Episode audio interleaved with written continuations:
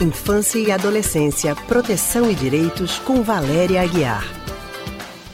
E quem já está ao telefone é a psicóloga e psicanalista Valéria Guiar, do Centro de Pesquisa em Psicanálise e Linguagem, CPPL, sobre a guarda dos filhos. É o que vamos falar. Boa tarde, Valéria. Boa tarde, Raul, Neyane e ouvintes. Boa tarde, Valéria. Tudo bem? Tudo bem, vamos lá então. Vamos lá. Na semana passada, a consultora de moda Constanza Pascolato, numa entrevista ao programa Pedro Bial, lembrou que quando se separou do primeiro marido, nos anos de 1970, perdeu a guarda das filhas. Atualmente, o entendimento é bem diferente. Quando o casal se separa, a guarda costuma ficar com a mãe das crianças, mas isso também pode variar. Ô Valéria, decisão sobre a guarda dos filhos. Atualmente, deve levar em consideração os direitos dos pais ou dos filhos?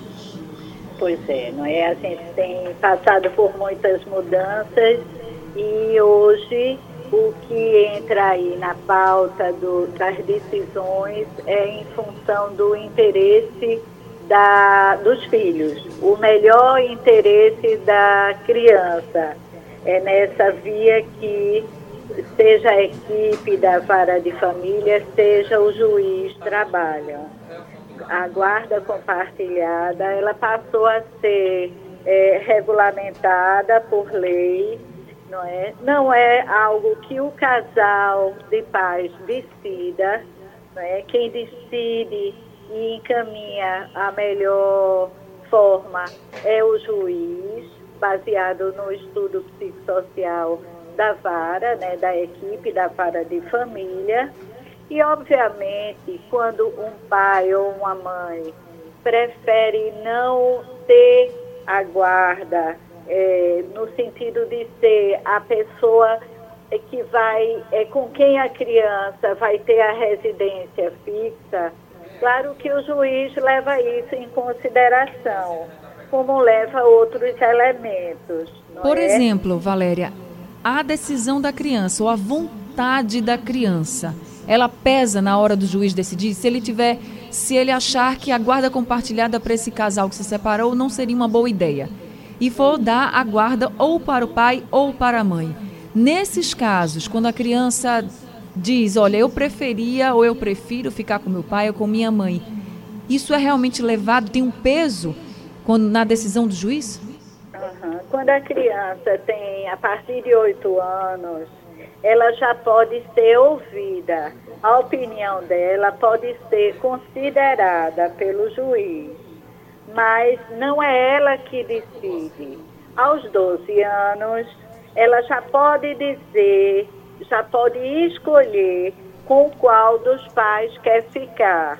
Porque na guarda compartilhada, a criança vai ter uma residência fixa e vai ter a, a moradia também na casa do outro pai ou mãe não significa que vai ser uma convivência alternada, porque os dois pais, o, o, casal de pais, vai precisar organizar uma rotina. Mas isso tudo se passa com a possibilidade, então, da criança ser escutada, mas o juiz é que vai encaminhar o que ele entende que é a melhor via a melhor decisão para a criança, porque os pais têm que mostrar que tem condições psicológicas para cuidar, que é, tem um ambiente seguro para o desenvolvimento do filho, que tem condições financeiras também e que é capaz de sustentar uma rotina. É um do conjunto, lado da né? criança, Anne, é muito difícil quando uma criança tem a ilusão ou é dito a ela que ela é que vai escolher, porque é um momento de extrema fragilidade. E as crianças, claro, quanto mais jovenzinhas isso se coloca de uma forma mais intensa, elas interpretam as coisas que se passam na vida ao seu redor, como ela tendo uma determinação nas coisas.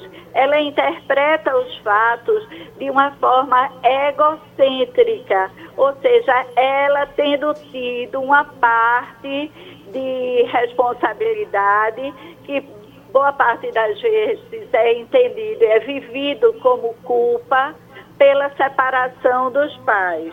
Tá então, certo. se é dito a ela que ela tem aí uma, uma, um lugar no sentido de decidir o destino dela, isso é mais fragilizador ainda. Entendi. Por isso, então, que a justiça só começa a ouvir a opinião das crianças a partir de oito anos de, de idade. oito anos. E mesmo assim não decidem, não é? Elas são escutadas. Mais velhas, já no início da adolescência, a palavra dela já tem um peso maior nessa escuta, nessa consideração. Porque já começa a ter é? mais discernimento, né, Isso, Valéria? Muito obrigada, viu? Anne. Muito obrigada. De nada. Até mais então. Até mais, Até Valéria. a próxima semana. Obrigado. Obrigado, Tchau, Valéria. Nós conversamos então com a psicóloga e psicanalista do Centro de Pesquisa em Psicanálise e Linguagem CPPL, Valéria Aguiar.